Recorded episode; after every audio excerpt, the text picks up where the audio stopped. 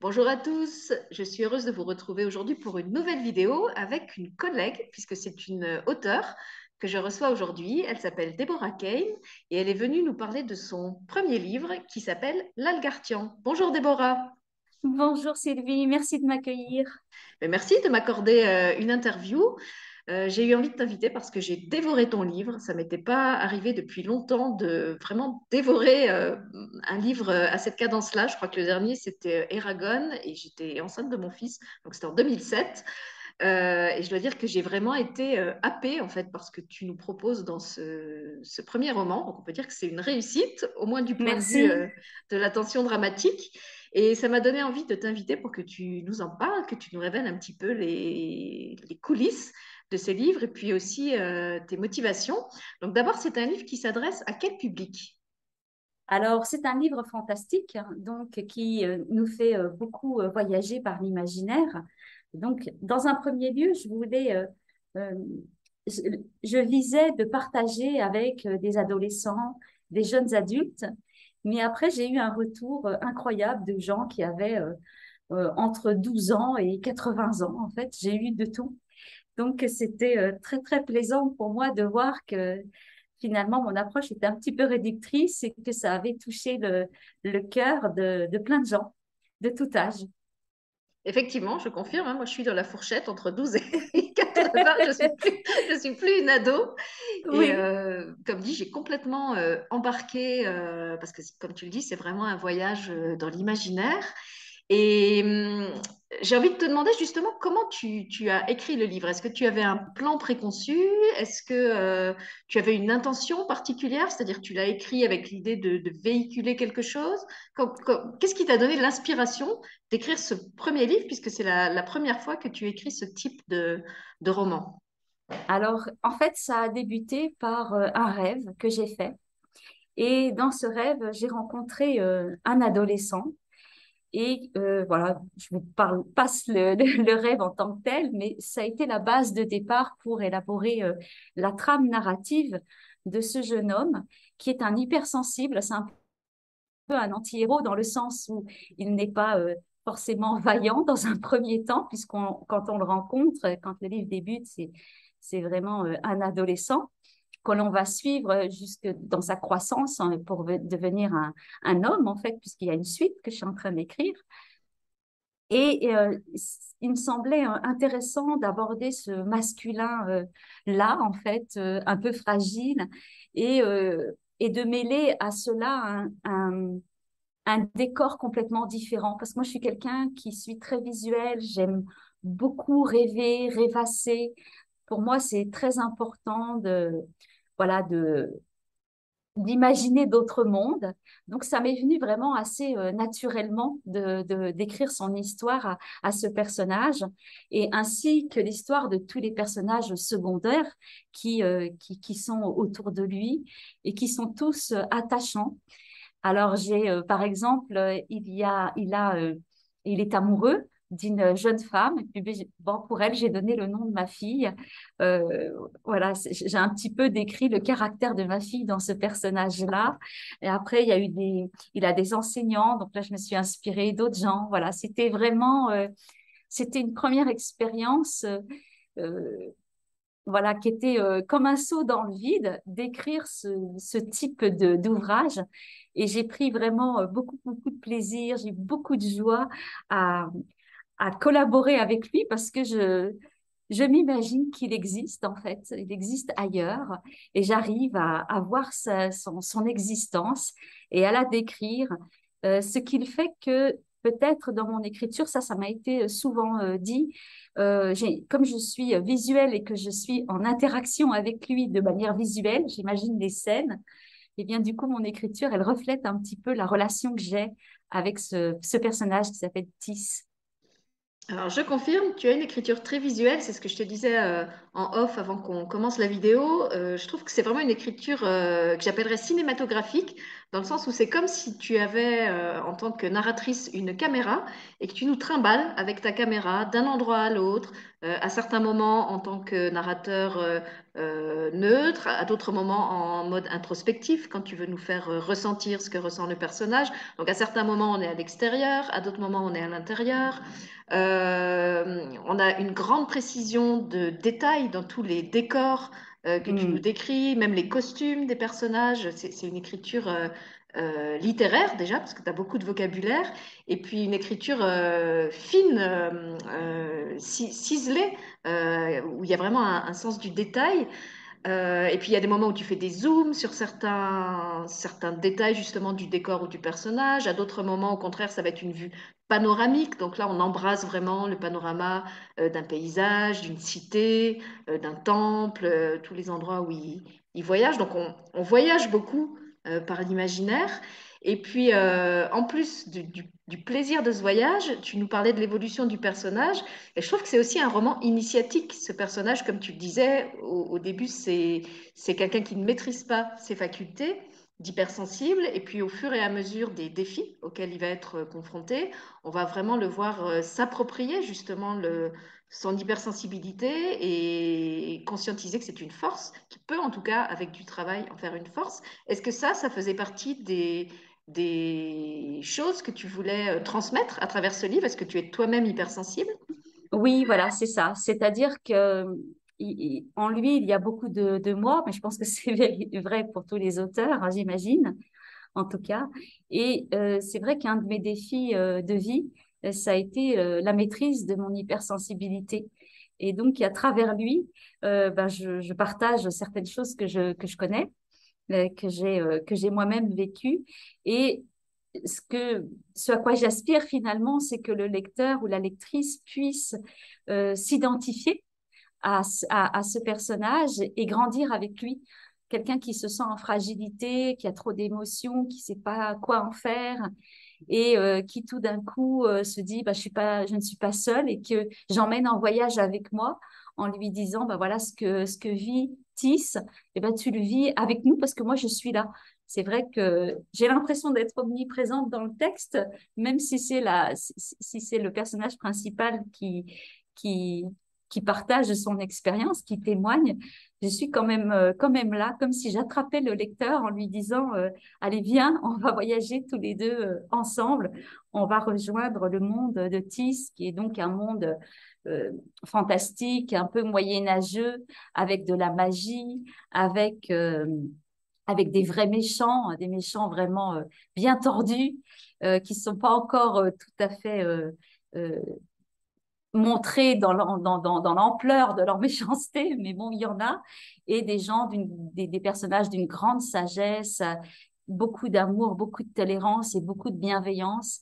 Et ça, ça pour moi, c'était important de partager ça parce qu'on est, nous sommes dans une société où on a ces extrêmes-là.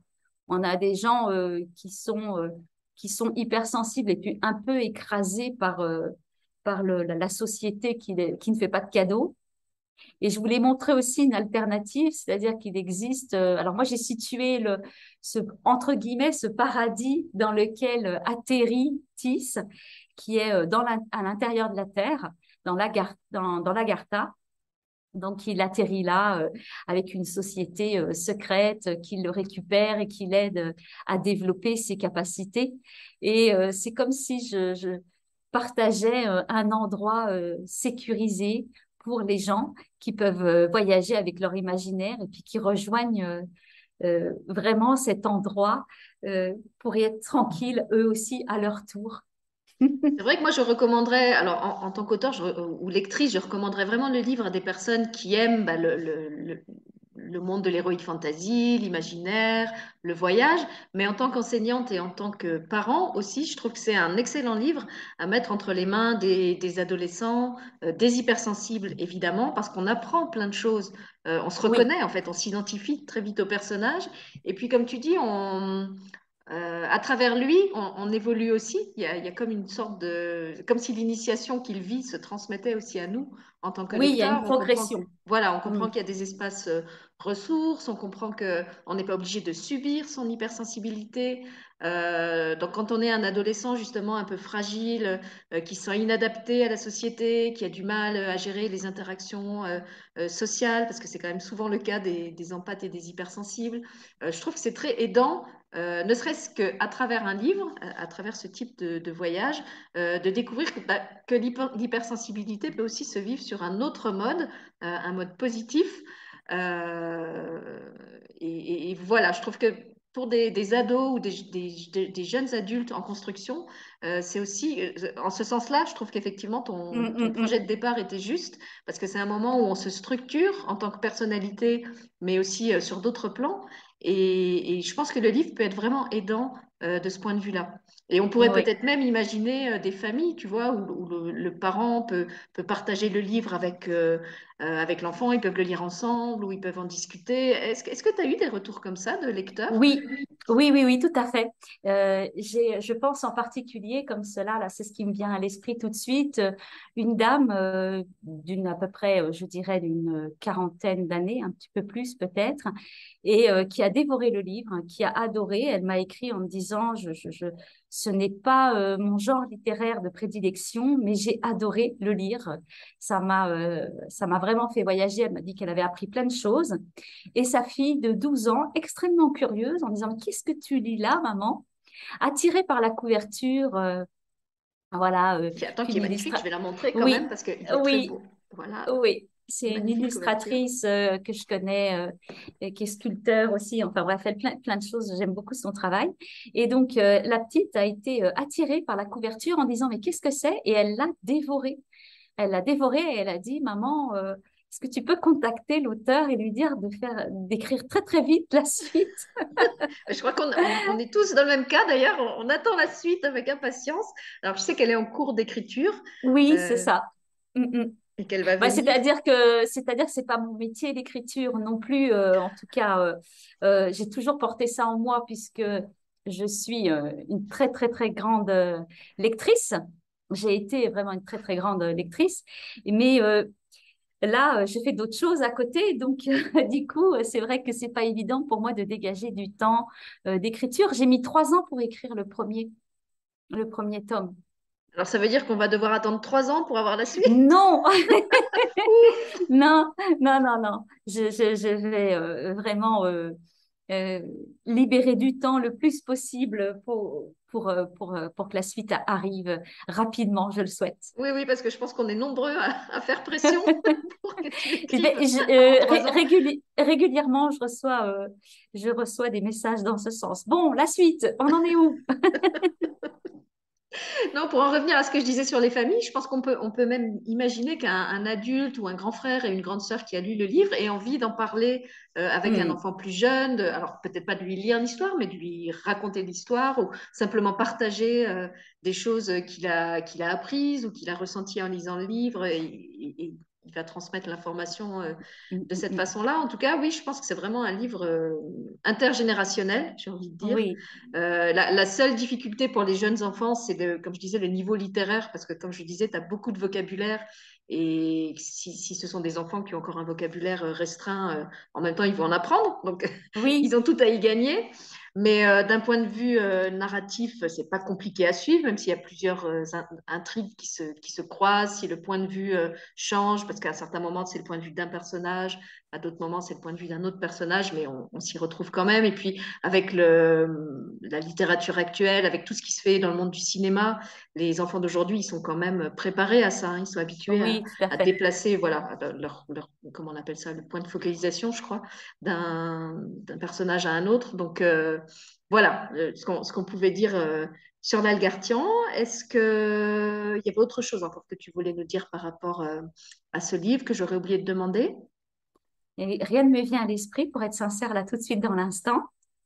On, a dit qu'il y aurait une suite. Euh, non, je pense que. Si, est-ce que tu connais déjà le titre, puisque tu nous disais que le tome 1, euh, donc, qui, est, qui est paru, s'appelle Le Sceptre de Gunaël. Est-ce que tu connais déjà le titre du ou des Non, tomes suivants? Non? non, pas encore. D'accord. C'est une très très bonne question, mais je n'ai pas encore la J'arriverai réponse. vraiment pas à lui tirer les vers du nez pour savoir ce qu'il y a dans la suite. Euh, Alors, pour la, pour la petite histoire, le, le, on comprend le titre à la fin du livre. Donc, euh, moi, j'ai écrit, j'ai écrit de manière chronologique, donc je n'ai eu le titre qu'à la fin, finalement. Alors, il me semble qu'il y a une logique pour la suite. Peut-être que j'aurai le, le titre euh, plus tard, quand j'aurai vraiment euh, fini. Alors, ce qu'on peut dire, c'est qu'il fait 250 pages, suivant que vous êtes un gros ou un petit lecteur. Comme dit, de toute façon, ça se lit tellement facilement que même si vous n'êtes pas un grand lecteur, vous avalerez les 250 pages euh, sans souci. Il n'est pas illustré, puisque c'est, ça s'adresse quand même à des, des jeunes adultes déjà, mais encore une fois, il n'y a pas besoin qu'il soit illustré parce qu'il est tellement visuel j'ai envie de dire euh, que c'est presque mieux. Moi, en tant qu'auteur, je préfère les livres non illustrés parce que comme ça, le lecteur euh, euh, fait appel à son propre euh, imaginaire et crée ses propres images. Et quelquefois, d'ailleurs, quand le, le livre est adapté en film, parce qu'en le lisant, d'ailleurs, je me disais qu'il pourrait très bien être euh, adapté en film, tellement il est cinématographique. Euh, serait quelquefois, ben, génial. on, on est, bah, écoute, je te souhaite, mais quelquefois, on est déçu parce qu'en fait, on, je sais pas, je pense aux gens qui ont vu Harry Potter, par exemple, ils peuvent Mm, avoir mm, mm. imaginé Harry Potter ou le Seigneur des Anneaux euh, euh, avec d'autres visages que ceux qu'on leur connaît à travers Mm, le film.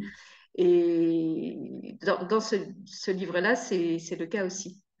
Donc, en tout cas, moi, je t'encourage à écrire la suite, vite, Merci beaucoup. Merci Sylvie. Et puis, alors, tu reviendras nous, nous parler de la suite quand elle sera Oui, sortie. avec plaisir. Avec Je plaisir. souhaite Avec beaucoup de plaisir. succès pour ce livre. Et puis, ah, une autre question, est-ce que tu as d'autres livres peut-être en, en préparation?